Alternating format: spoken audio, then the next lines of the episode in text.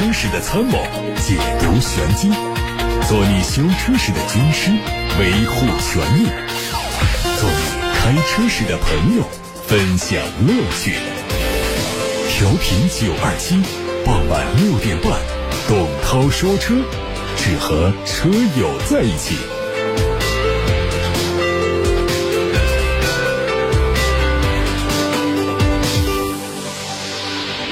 各位晚上好，我是董涛，欢迎在六点半到七点半听我说车。从今天开始，湖北广播电视台交通广播第二届问题车展正式开启了维权报名通道。各位的问题车可以在今年的三月份得到很多媒体的支持。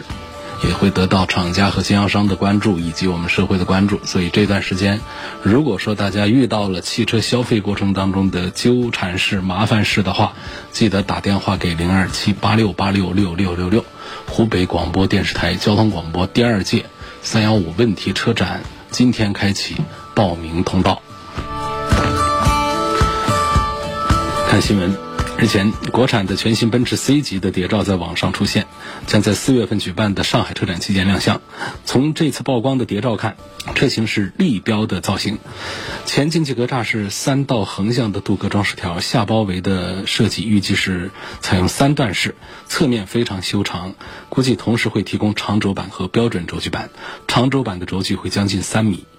内饰方面会采用和海外版一样的大尺寸的 OLED 中控屏和悬浮式的全液晶大屏，并且具备大尺寸的抬头显示。动力方面用的是一点五 T 和二点零 T，配合了四十八伏的轻混。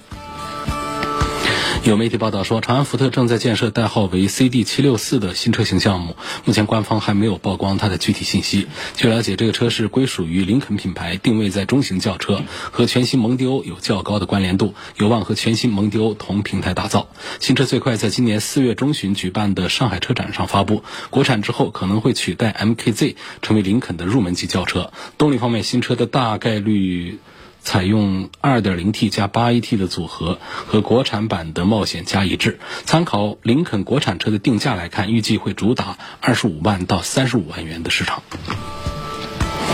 三月一号，全新一代现代名图上市，它包括了五款燃油版和三款纯电动版本。燃油版的售价区间是十三万三千八到十六万八千八，纯电版补贴后的价格是十七万八千八到二十万三千八。外观方面，分体式的大灯和倒梯形的中网成为新车前脸的视觉效果，下沉式的前发动机舱盖提升了运动感。根据车型不同，还会提供不同款的前格栅造型，增加辨识度。相较于燃油版本，纯电版采用了更加简洁的。设计封闭式的前格栅造型，搭配下方的贯穿式进气口，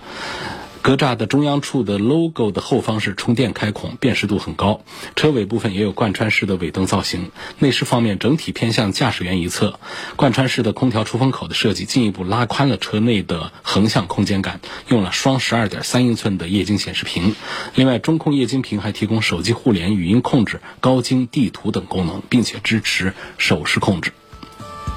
关于命名，长城是有一种“你们玩你们的，我玩我的”意思。过去这一年，它的产品命名全面颠覆了过去二十年的传统方式，比如说坦克三百、哈弗大狗、欧拉黑猫等。日前，哈弗官方正式发布了旗下全新 SUV 的海报，从图中来看，可能定名叫做哈弗赤兔。它基于柠檬平台，是哈弗 F 五的换代车型，整体造型和哈弗初恋有几分相似。侧面溜背风格非常显著，尾部配有扰流板，尾灯组是贯穿式，动力是 1.5T 的高低功率，匹配的是七速双离合变速器，还有可能推出手动挡的版本。再看斯柯达全新明锐 Pro 的一些配置信息，和现款相比，Pro 版的后悬挂升级为多连杆独立悬挂，同时还提供了电子挡杆、抬头显示、座椅通风、智能驾驶辅助等。在动力方面，继续用 1.4T 匹配七速的 DSG，后续还会推入门的 1.2T 版本。参考大众速腾来看，估计新车会取消掉老款的1.5升自然吸气发动机。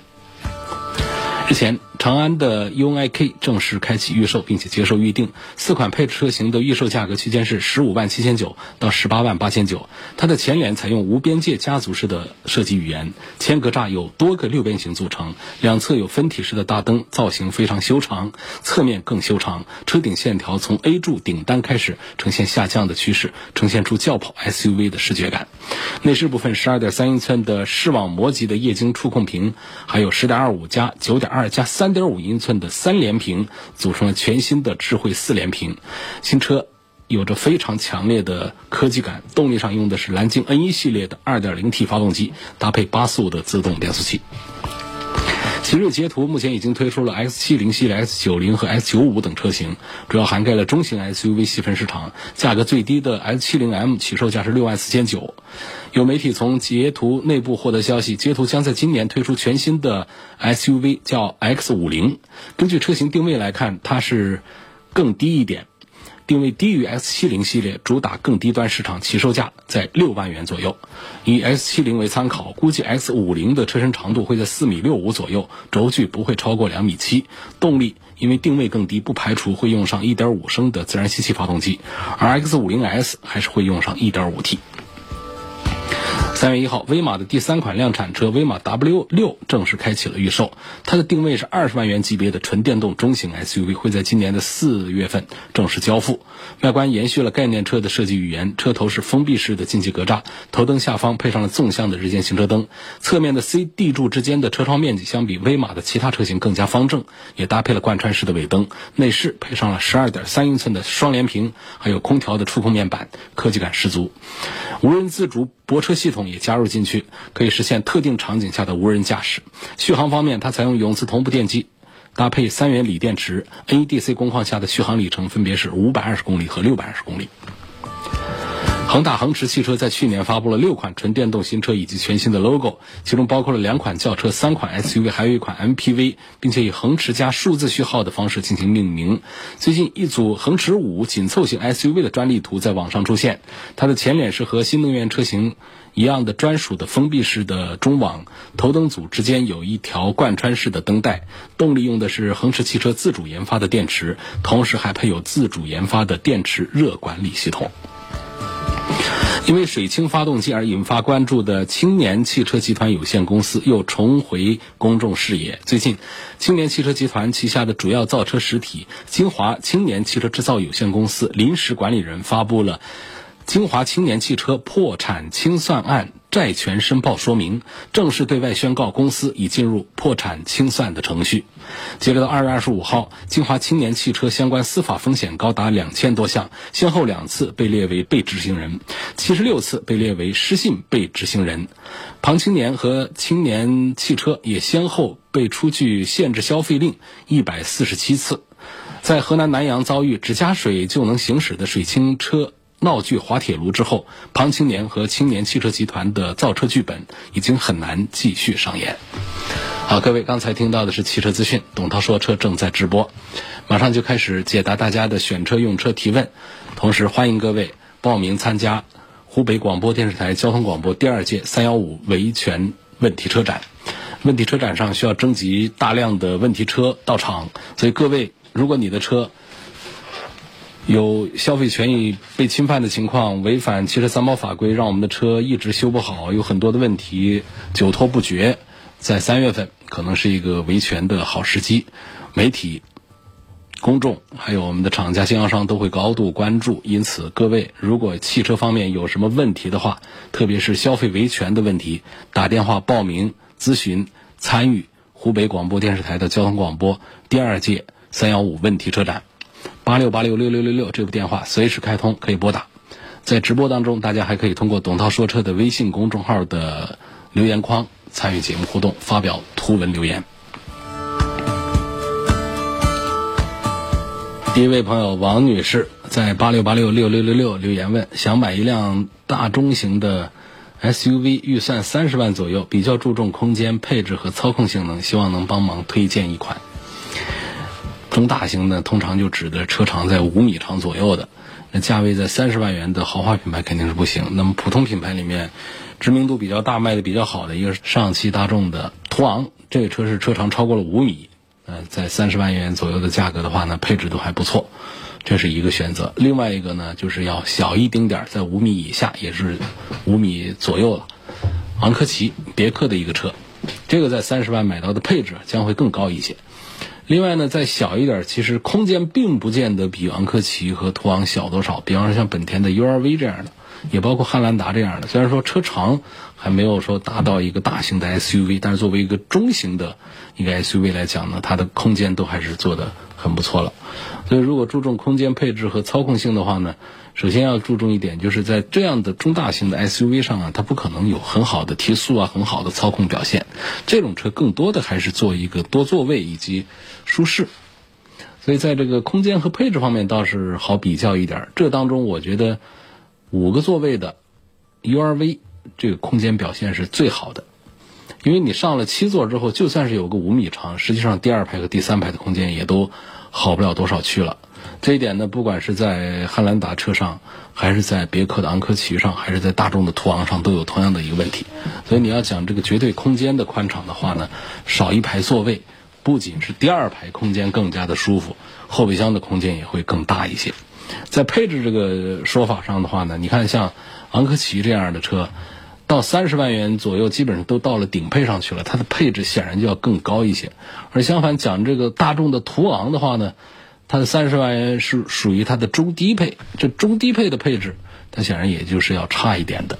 所以在这样的一组推荐当中呢，我觉得这几个车都是可以值得先对比、先看一下。如果要讲这个性价比的表现的话呢，昂科旗看起来要强一点。不过昂科旗身上有一个弱点，就在于它用的这个 9AT 的变速箱的匹配并不是太好。要讲在这个动力上再完善一点的话呢，恐怕还是现在卖的最好的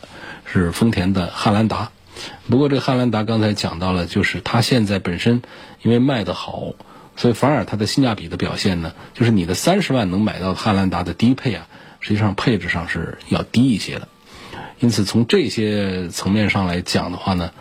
这个本田的 URV 这可能推荐的这个优势要稍微大一点。甚至于我们不用花三十万，我们买它的 1.5T 的 CVT 的版本，这个入门的价格二十万出头，实际上它的这个动力也不是说就那么弱，反而还有动力更加稳定。它的发动机和变速箱，它的故障率更低，再加上更加节油的这么一个优势。如果说我们非得把这三十万把它给花出去的话，那我赞成还是可以去看一看大众的途昂。来自董涛说车的微信公众号有很长的一段话，我念出来跟大家分享一下。这位网友的名字叫瑞成，他说：“涛哥你好，听你昨天节目讲了进口车的话题，今天我就想分享一下。”我们自主品牌的感受，我是一名九五后，二零一四年买了人生的第一辆车是奇瑞的 E 三，目前这个车开了快七年，跑了八万多公里，三大件没有任何问题。先说优点，第一，这车别看外观有点小，其实车内空间还可以。第二，这车油耗很低，市区六升油。第三呢，这车配置还可以。第四也最重要的就是开了快七年，除了换了主副驾驶和右后的升降器之外，别的什么毛病都没有。好在升降器换一次一百四十块钱左右也不算贵，还有就是这车动力偏弱，车内噪音偏大，别的没什么。这车当年落地不到七万，前几天去保养的时候问了一下师傅，我问他这车车况怎样，他说很不错，再开个三年也问题不大，我很知足。目前这车六年多下来没有任何事故，所以保费也很便宜。我的三者是一百五十万，一年保费算下来也就不到两千块钱，所以我想说的是，所有的听众们，开车永远安全第一，对自己和家人负责，也是对他人负责。我们自主品牌在变速箱底盘和车辆的耐久性上还需要很大的提升，给他们一些时间，相信自主品牌会越做越好。同时也祝节目越来越好，等等这样的话我就不念了，感谢。感谢这位网友跟大家分享了自己奇瑞 E 三的用车感受。作为最早发过来这么长一段，呃，实际本人用车体验的朋友，我们代表广大的车主们要感谢你的分享。交通广播送你一瓶油路三效，试用一下。下一位网友说：“我想买一台家用为主、兼顾商用的小轿车，在宝马五系和奥迪 A 六之间做选择，计划费用在四十到四十五万元之间。本人四十七岁，男性，开车的速度要求不高，但是对安全性要求高。用车主要在市区，偶尔跑高速。目前开的是零九版的大众朗逸，开了大概十年，但是朗逸。”开这么长时间呢，它基本没出问题，就是前面两个门的升降器出了问题之后换了两个新的。希望后面买的车故障能少一点，给一个推荐的建议。实际上，宝马的五系和奥迪的 A 六在故障率方面也分不出胜负出来。呃，不是谁比谁的这故障率高和低的问题，而是这两个车呢，主要还是在品牌上影响了不同的人群。包括在产品力上，我多次讲，宝马五系的产品力综合素质要好一点。实际上，奥迪 A 六的表现也不是很差。相对讲呢，这还有包括奔驰的 E 级放到一起来做一个排序的话呢，我对车况整体的车的质量。品质感的排序的话呢，还是五系排第一，A 六排第二，E 级排最后。但是如果要讲这外观和内饰的高档、豪华、细腻、精致来讲的话呢，反过来应该排成奔驰的 E 级第一，奥迪的 A 六第二，宝马的五系排在第三。所以这几个车里面，如果要讲这个故障率的话呢，实际上他们都排不出一个胜负高低出来。呃，问题的故障的多少，可能有一些朋友会。埋怨这个奔驰的 E 级的底盘方面偷工减料做的多一点，但实际上呢，从这个大的这个投诉来讲的话，奔驰的 E 级的投诉也不是就高的特别的吓人，就是跟这个五系和 A 六相比，他们也都有一些毛病，都有一些故障。所以我觉得在故障率上的判断的话呢，这三个车也都是差不多的一个水平。作为这位网友，家用为主兼顾商用，计划费用在四十到四十五万元之间的话呢？我给你的建议啊，还是可以把宝马五系放到第一个来考虑。第二个呢，可以看这个奔驰的新款的 E 级以及奥迪的 A 六。下一个问题说，这几天下雨，我发现我别克英朗啊，左边后视镜不加热了，这个一般怎么维修？费用大概多少？这个没修过啊。这问题就是加热呢，就是一个加热的电热丝，这电热丝不一定坏了，可能是哪哪儿接触的一些问题，排查一下，搞不好应该花不了多大个费用啊。下面的问题问到说，新造车势力为什么很少有 4S 店？新造车势力的概念呢，就指的是非我们常见的大众、别克、福特、本田、丰田。奔驰、宝马、奥迪这样的老品牌，而是指的，比方说像小鹏汽车啊，嗯，像蔚来呀，以这个新能源为代表的这一波势力，这种新品牌，我们叫他们新势力。新势力造车呢，他们因为车的特点的原因，也因为他们的投资人、发起人更多的是这个有很多的互联网商业头脑，所以他们通常喜欢通过电商化的销售，啊。在电商化之后，把销售和服务分离开，因为它和燃油汽车相比呢，新能源车和互联网的联系更加紧密。在目前新能源汽车的这个交付环节当中呢，线上平台的存在感很强。呃，车企的很多告知、很多宣传，它都通过自己的一个私域平台，我通过官网 APP 来预定车辆，来展开宣传。那传统车企其实现在也在不断的加强和电商平台的合作，互联网卖车也。慢慢的在成为现实，包括垂直的电商网站也越来越多，都是引流的主要阵地。最大特点就是，电商平台上有透明合理的价格。我们的新势力造车往往就不像我们的传统汽车一样的价格上容易买错，啊，通过讨价还价怎样来，价格上很容易在互联网上找到透明的数字。呃，客户也可以通过电商来预定下单，弱化了传统的线下渠道作为。弊端的影响力，然后他们的销售渠道在不同城市采取的方案也不一样。一二线城市往往是以流量商场展厅为主，然后四五线城市呢就以汽车超市为主。新势力新能源车的维修保养的频次比燃油车要低一些，所以它对售后服务的要求也会比传统燃油车低。也就是说，它不需要那么密集的和交通便利的售后维修车间和 4S 店。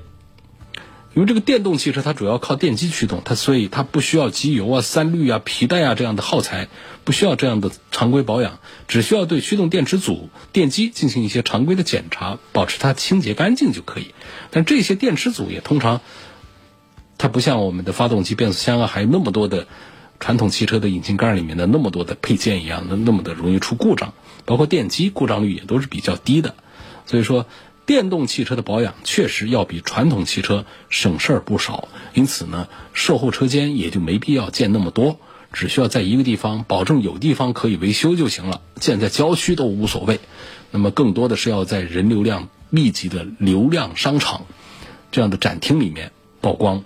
让大家直接可以看车，直接方便买车。好，这是回答这位朋友，新势力造车为什么很少通过传统 4S 店来卖车的？宋先生留言问我说，我新买的奔驰的 GLE 350，它没有座椅通风的功能，能不能改装？这也是可以改装的啊。这座椅通风实际上是一个比较简单的，包括座椅的加热都是比较容易的一件事儿。就它里头其实，在皮子底下，它是有这个送风和吸风的这个这样的一些设设计的啊。就是说，首先是有透气性很好的面料，然后在里头呢会装这个风扇，加压推动空气快速的流通，通过气孔带走座椅表面的热气。升级之后呢，外观上根本都看不出来有什么改造过的呃痕迹。呃，这个除了真皮有打孔和座椅通风的这样的控制开关之外，呃，夏天呢这用着还是比较舒服的，但是。至于说在哪里改比较好，这目前我还没有具体的这个改装店的信息可以跟大家分享。如果我们听众当中有谁知道谁家的这个座椅改装做的比较好，做座椅通风、座椅加热以及真皮面料的升级做的比较好的，可以打个电话给八六八六六六六六留言到直播间来，我们可以帮忙宣传。甘先生说，预算在五十五到六十五万之间，希望从操控性和安全性方面对比一下路虎揽胜星脉和捷豹的 F Pace，这又是两个小众一点的车型。其实车子做的还是很不错的，尤其是我觉得，尤其是星脉，星脉的实际上它和这个捷豹的 F Pace 呢，动力上啊、底盘上啊都是相近的，但是品牌不一样。但是呢，星脉更注重于豪华。内饰的感受，捷豹呢更倾向于驾驶性能方面的一些取向一些，所以这个甘先生呢，从操控性和安全性上来对比这两个车的话呢，安全性上都是差不多的。然后我觉得在这个操控性能上呢，捷豹的 F Pace 似乎是要稍强那么一丁点儿，但是呢区别也都并不大啊。呃，在这两个车当中呢，我觉得从购买上讲啊，呃，捷豹的 F Pace 的性价比要更好一些。因为它的优惠幅度要更大，本身定价都低一些，所以还是非常划算的一个车。捷豹的 F Pace，路虎的揽胜星脉这个车，它的定价要比这个 F Pace 要贵了上十万。当然，车里的氛围啊，进去之后也感觉到确实是档次要更高一些。而甘先生的预算呢还是比较大啊，这个预算呢在六十万左右。实际上呢，买这两个车根本就不需要预算这么高，买他们的高配去。实际上呢，像买这个捷豹的 F Pace，现在优惠下来啊，它是一个四十万的一个预算的车，根本就不需要来花六十万，嗯，来买它们。张先生说：“我过年之前贷款买的车，这搬家的时候啊，把买车的所有档案资料都搞丢了，包括贷款的资料。问这应该怎么办？怎么办？就是补办呗。你去找这个所有的地方啊，它都会有一式两份。”你买车的像合同啊这样的东西啊，它都是包括发票啊，都是拿能查到底子。你拿到复印件在手上，也都可以。银行的这个挂失补办这个卡呀等等，这个也都是比较容易的。你只要在按时的还款，那这这这都没什么问题，都是可以补办的。这虽然说是很麻烦啊，汽车的充电桩是多少钱一个？新能源车的充电桩啊，一般买车的时候会送一个家庭用的充电器，功率很低啊，是一个慢充的，就是要充一晚上的那种，给你安上。外出呢用公共充电桩，有的快，有的慢。现在多数厂家都不免费了，都得收费，电费啊，原来有一些品牌是像蔚来啊，他们都是补贴的，不要钱的。呃，如果说我们自己要来花钱装充电桩的话呢？嗯，这个快充比较贵，快充的像十五千瓦的快充呢，恐怕得一万多块钱，加上施工费啊，得个小两万块钱。如果是慢充的话呢，就便宜了，就几千块钱，五千块钱以下就能够装到慢充的充电桩。来下一个问题，这个问题问主持人：双离合变速箱的车开起来好不好玩啊？我一直开的是六 AT 的变速箱，其实你开不出多大个区别出来。厂家宣称的换挡时间短，你根本就感觉不到，有什么意义呢？我要那么快换挡干啥？我又不是赛车。而且它带来一些节油的一些效果，这也不是我们在开车的过程当中就可以有什么好玩的体验的。相反呢，如果说那些干式的双离合变速箱，跑个几万公里之后出毛病之后，那倒是更不好玩了，维修起来个那是比较贵的。现在厂家们大面积的在推广这个双离合变速箱呢，我觉得是出于三方面的原因呢。一方面呢，就是现在的做的比较成熟的、比较好的六 AT、八 AT 这样的呢，主要是被 ZF、爱信这样的两大变速箱的巨头拿在手上，那么各大厂家都得这个低声下气的找他们采购，成本又高，而且产量还供应不上，所以大家需要有自己的变速箱，所以大家很多就自己搞了双离合的变速箱。那为什么要搞双离合变速箱呢？这就带来了第二个原因，就是双离合变速箱的。从原理上讲呢，看起来好像复杂一些，但实际上它的结构上要简单一些，只是在技术上难度比较大，所以它整个双离合变速箱的成本是要低一些的，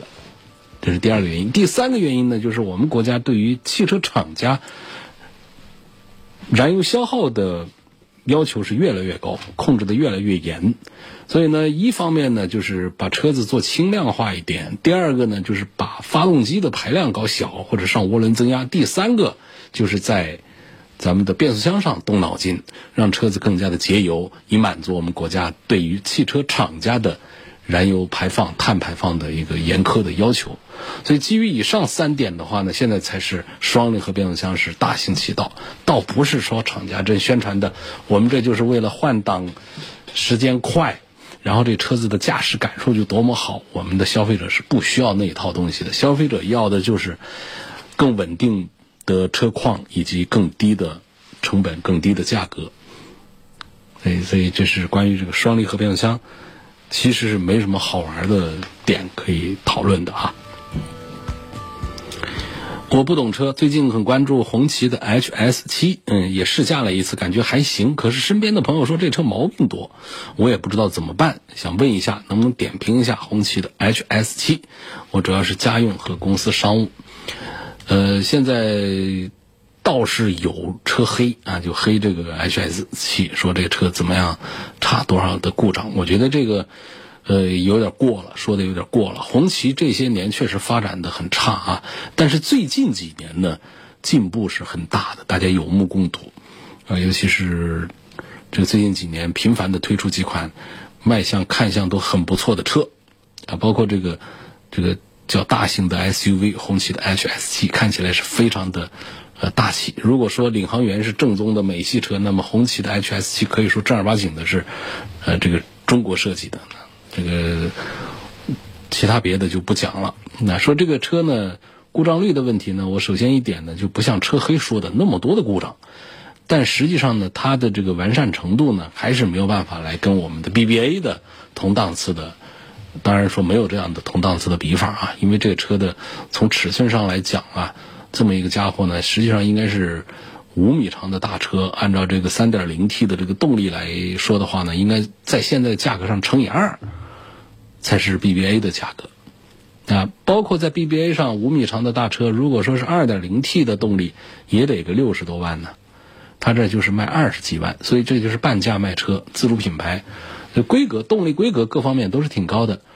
但是总体讲呢，就是红旗车的它的完善度还是没有办法来跟 BBA 来相提并论啊。不管是它的这个中型的 SUV HS 五，还是大型的 HS 七，呃，故障率还是相对于 BBA 的要多一点。但是呢，绝对不像车黑那么说的，这车都开不下去，测评不下去了，太多次的故障等等。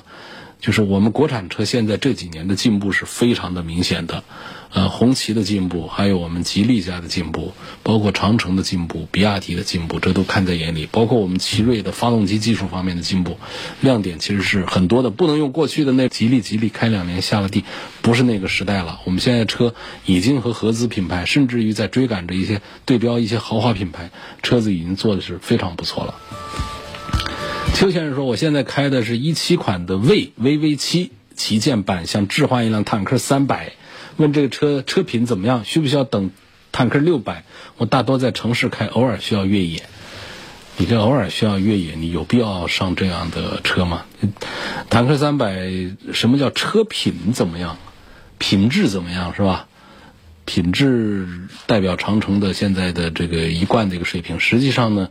长城家族现在是在把这个魏啊逐渐的在放弃。但是呢，魏呢确实能代表长城最高的这个造车的技术。那么在发展这个坦克系列的时候呢，也是相对于过去来讲，刚才还是用这个词叫进步，还是做的更好了一些。实际上，这个车的这个呃表现呢，还是有很多的人在吐槽。所以总体上讲呢，仍然是代表了我们自主品牌做的比较好的一款，介于越野和城市工况之间的一款上下，呃，都沾点边的一个 SUV。我建议这个朋友邱先生呢，就坦克六百的这些信息啊，我也都不大清楚，等不等的这个我说不上。但是你说你开的是魏 VV 七的旗舰版来换一个坦克三百，我想应该说从车的品质上来讲呢，不会比这个魏的 VV 七差。啊，不会让你失望的，啊，给邱先生这个建议。